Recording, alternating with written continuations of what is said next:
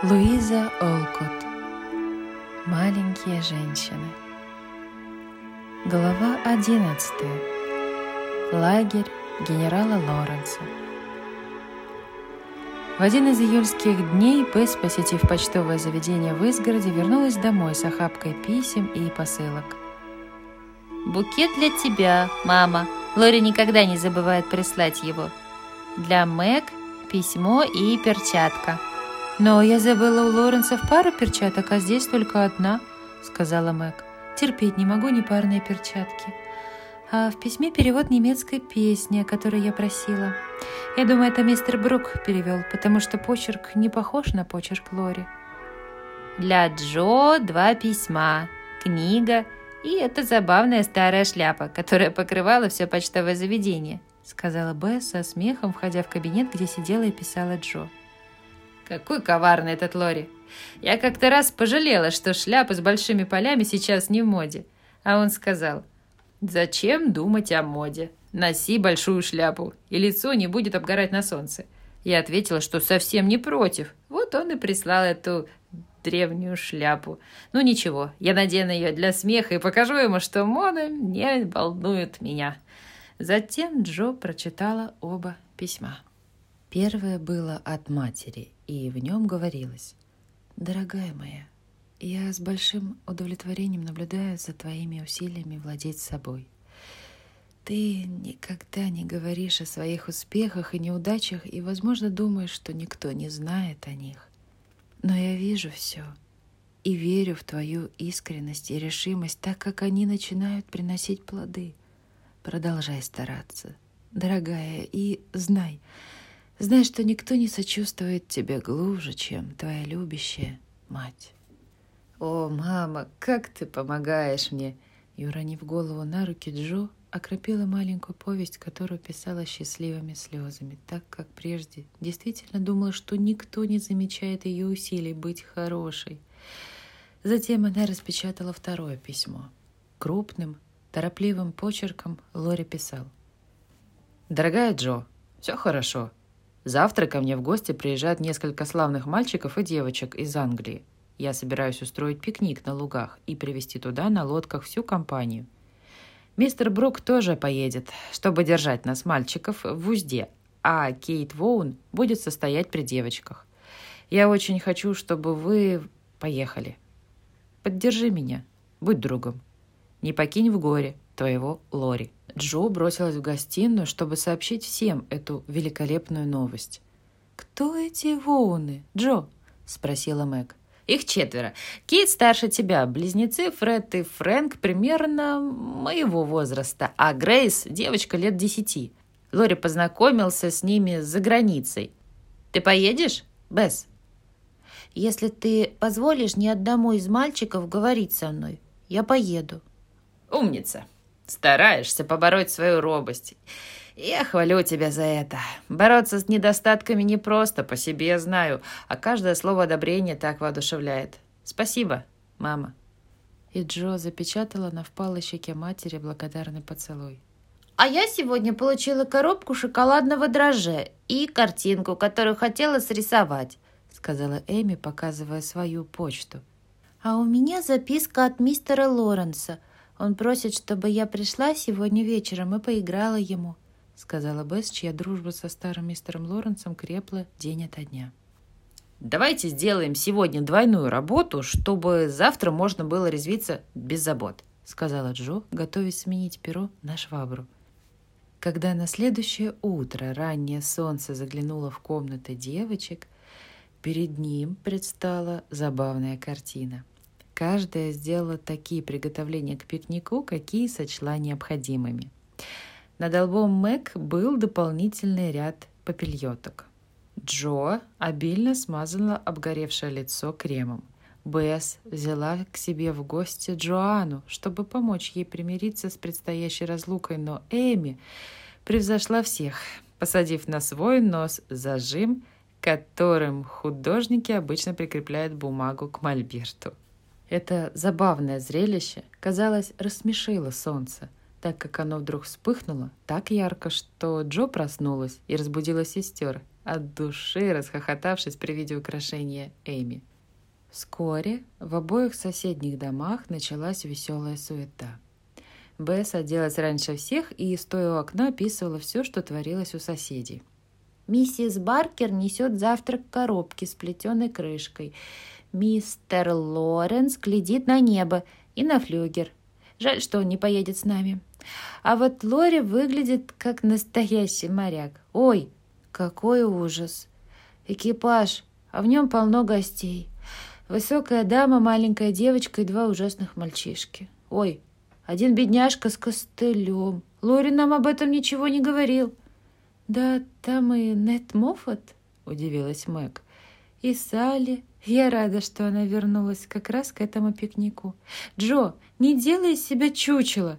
Принялась она увещевать сестру, когда та подвязала красной лентой широкополую старомодную соломенную шляпу, которую Лори прислал ей, шутки ради. «Ничего не имею против того, чтобы выглядеть чучелом, лишь бы мне было удобно», с этими словами Джо решительно направилась к выходу, и остальные последовали за ней.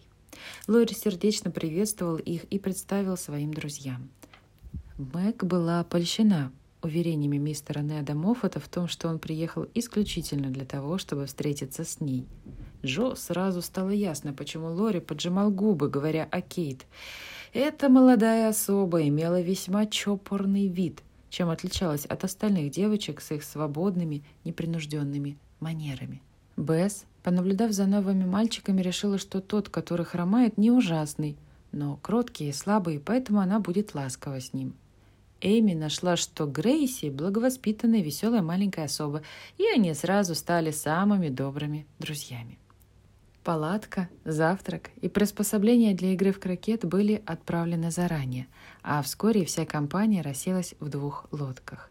Грибцы в обеих оттолкнулись от берега одновременно.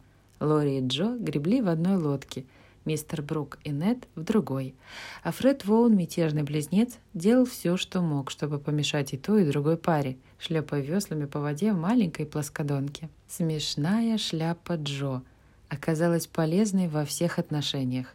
Она помогла сломать лед при первом знакомстве, вызвав общий смех. Она создавала приятный освежающий ветерок, колыхаясь туда и сюда, когда Джо гребла. И могла бы, по словам Джо, послужить отличным зонтом для всей компании, если бы вдруг полил дождь. Мэг сидела в другой лодке, лицом к лицу с гребцами, которые были в восторге от этого обстоятельства и выносили весла плашмя с необыкновенным мастерством и ловкостью. Мистер Брук, учитель Лори, был серьезный, молчаливый молодой человек с красивыми карими глазами и приятным голосом. Мэг нравились его сдержанные манеры, и к тому же она считала его ходячей энциклопедией. Нед, будучи студентом, напускал на себя важный вид, который считает своим святым долгом напускать на себя всякий первокурсник. Салли Гардинер была поглощена тем, чтобы сохранить чистым свое белое пикейное платье, а также болтовней с вездесущим Фредом, который держал Бесс в постоянном страхе своими озорными выходками. К тому времени, когда они прибыли на месте, на зеленом лугу была уже разбита палатка и расставлены воротца для игры в крокет. «Добро пожаловать в лагерь генерала Лоренса», — сказал юный хозяин, когда все высадились на берег с восклицаниями восторга. «Брук — главнокомандующий, я — генерал, остальные мальчики — офицеры штаба, а вы, дамы, наши гости. Палатка предоставляется в ваше исключительное пользование под тем дубом. Ваша гостиная под вторым, столовая под третьим, походная кухня. А теперь Давайте поиграем, прежде чем станет жарко. Потом подумаем о завтраке. Фрэнк, Бесс, Эми и Грейс сели, чтобы наблюдать за игрой. Мистер Брук выбрал Мэг, Кейт и Фреда в свою команду. Лори взял Салли, Джо и Неда в свою.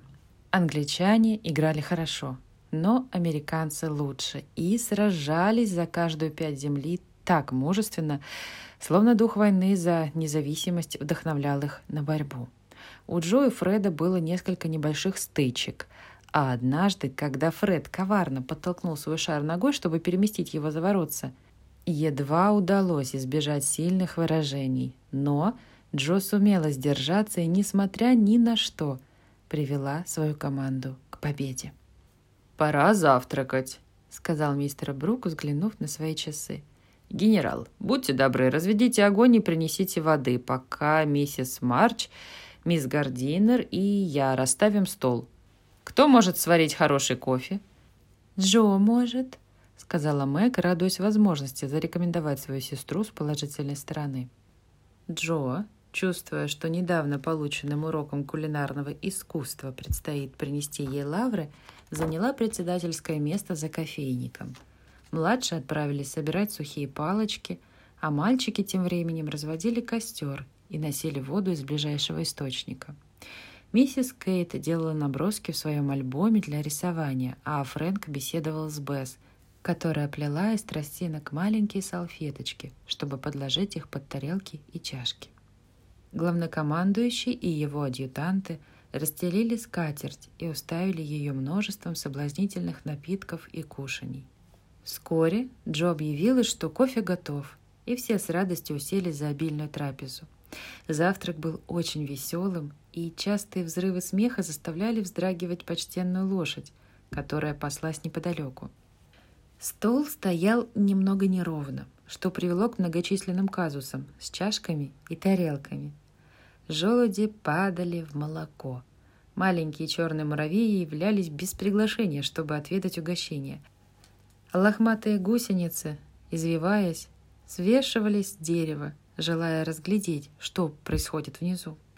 «Есть и соль, если хочешь», — сказал Лори, вручая Джо тарелку с ягодами. «Спасибо.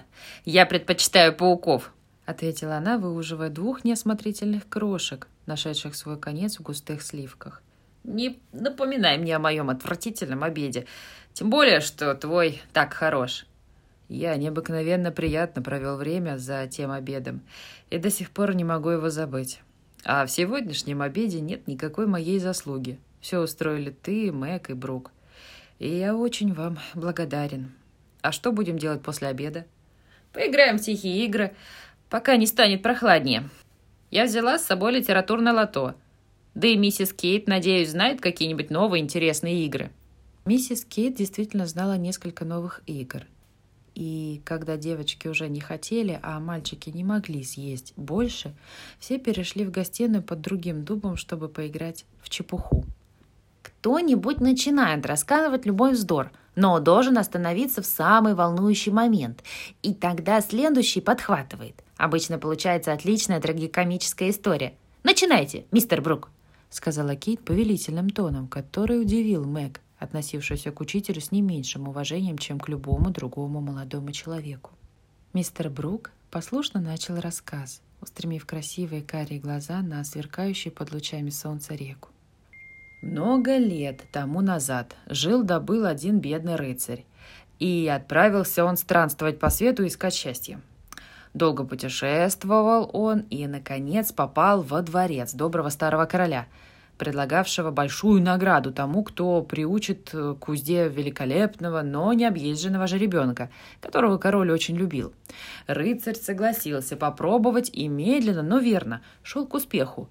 Каждый день он проезжал на этом любимце короля через город и однажды увидел в окне какого-то полуразрушенного замка прелестное лицо, которое прежде часто видел во сне – Расспросив встречных, рыцарь узнал, что некий злодей удерживает там с помощью колдовства нескольких плененных им принцесс, которые придут целыми днями, чтобы накопить денег и заплатить ему выкуп за свою свободу. Рыцарь решил пробраться в замок и спросить принцесс, не может ли он чем-нибудь им помочь.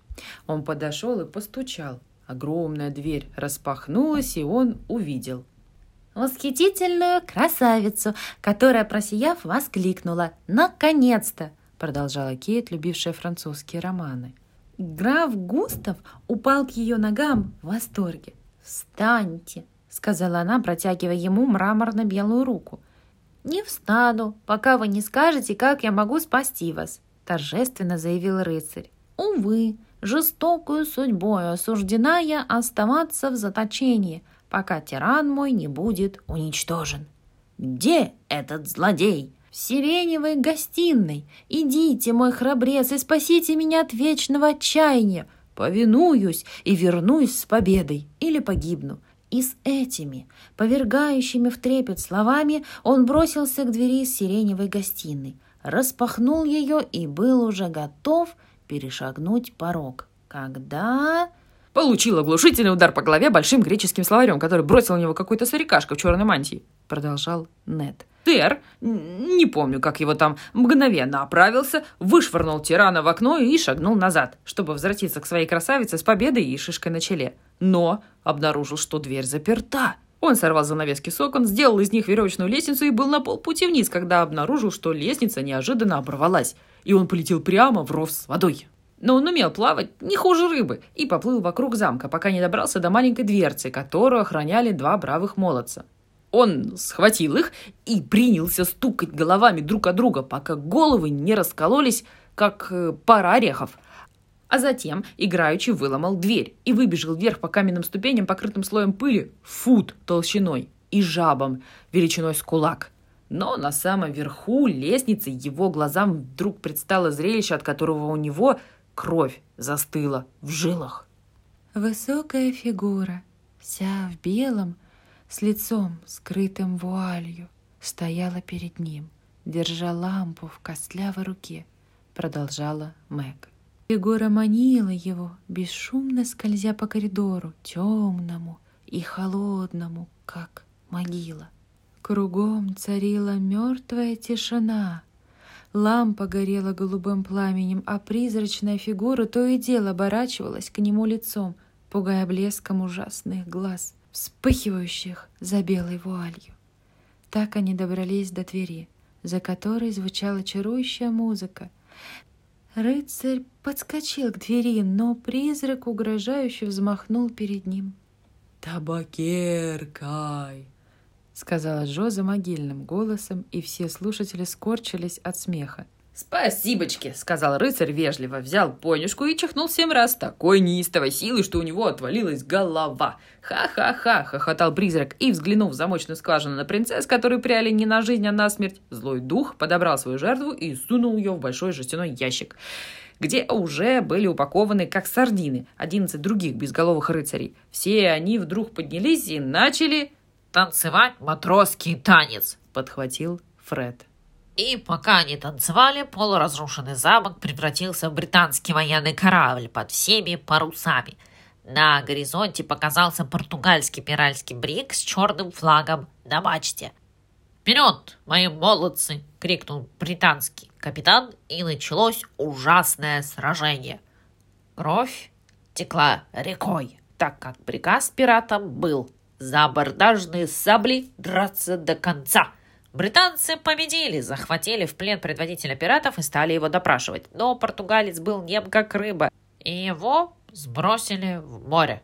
Однако, пока моряки праздновали победу, этот негодяй доплыл под британский корабль, открыл люк, и весь экипаж пошел на дно, где... «Ой, «Ой, э, что же я скажу?» — воскликнула Салли, когда Фред завершил свою чепуху. «Ну хорошо. А, значит, они пошли на дно, где их приветствовала милая русалка, которая огорчилась, обнаружив ящик с безголовыми рыцарями и любезно, любезно засолила их в растворе океанской соли, надеясь когда-нибудь в будущем узнать их роковую тайну. И вот однажды на дно спустился ловец жемчуга — Русалка сказала ему, «Этот ящик жемчуга будет твоим, если ты сможешь поднять его наверх». Она хотела вернуть бедняк к жизни, но не могла поднять такой тяжелый груз сама. Ловец жемчуга вытащил ящик на берег и был разочарован, когда не нашел в нем никакого жемчуга.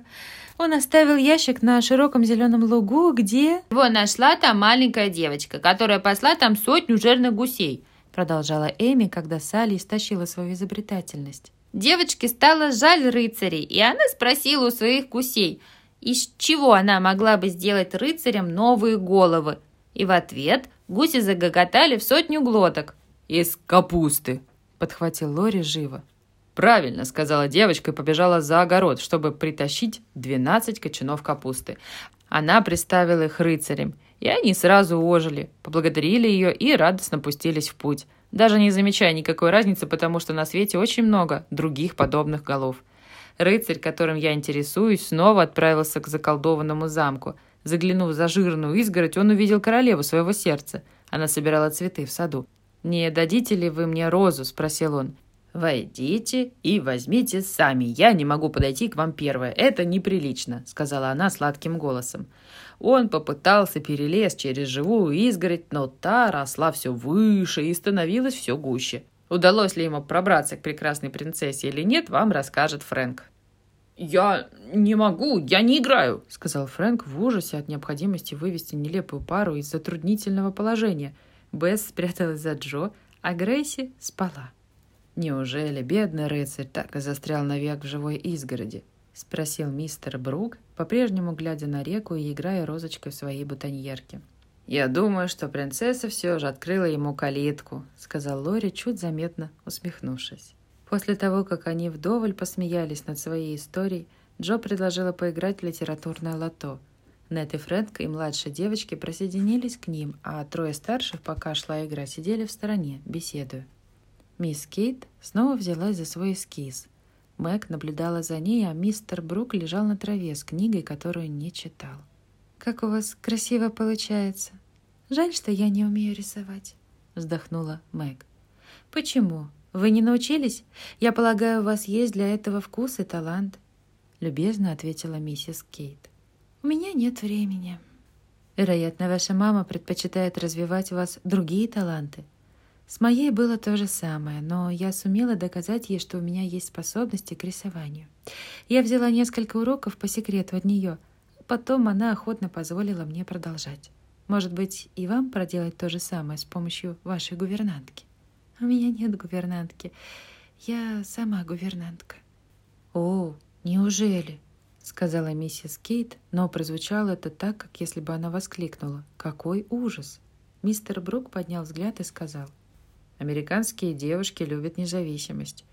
И мы восхищаемся нашими соотечественницами и уважаем их, если они сами хотят зарабатывать на жизнь.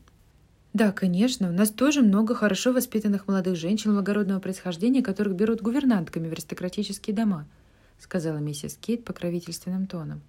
Я должна пойти, Грейс, она что-то расшалилась. И миссис Кейт удалилась, чуть заметно пожав плечами и добавив про себя – я не предполагала, что стану компаньонкой какой-то гувернантки, пусть даже она молодая и хорошенькая. «Я забыла, что англичане свысока смотрят на гувернанток», — сказала Мэг с досадой. «Учителям-мужчинам тоже приходится там нелегко. Нет на свете другого такого места, как Америка для нас, тружеников, миссис Маргарет». «Да», — кивнула она. «Жаль только, что я, в отличие от вас, не люблю учить». Вы тоже полюбили бы свой труд, если бы вашим учеником оказался Лори. Мне будет грустно расставаться с ним в будущем году», — сказал мистер Брук, старательно делая ямки в дерне. «Ему пора в университет. Он хорошо подготовлен. Как только он перестанет брать уроки, я пойду в армию». «Мне кажется, что сейчас каждый мужчина должен стремиться в армию», — заметила Мэг. «Но это тяжелое испытание для родных, которые остаются дома», у меня нет родных. И мало друзей, которых заботило бы, жив я или умер, — сказал мистер Брук, с горечью рассеянно опуская ведшую розу в ямку, которую проделал, и засыпая ее землей, словно маленькую могилу. «Все мы будем глубоко огорчены, если с вами что-нибудь случится», — ответила Мэг дружески. «Спасибо на добром слове», начал мистер Брук, снова оживившись, но прежде чем он успел договорить, к ним с топотом и грохотом подлетел Нед, оседлавший старую лошадь, чтобы продемонстрировать свое искусство наездника. И больше в этот день тишины не было. «Ты любишь ездить верхом?» — спросила Грейс у Эми, когда они остановились отдохнуть после гонки по полю вместе с остальными во главе с Недом. Да безумия люблю. Моя сестра Мэг часто ездила верхом, когда наш папа был богат.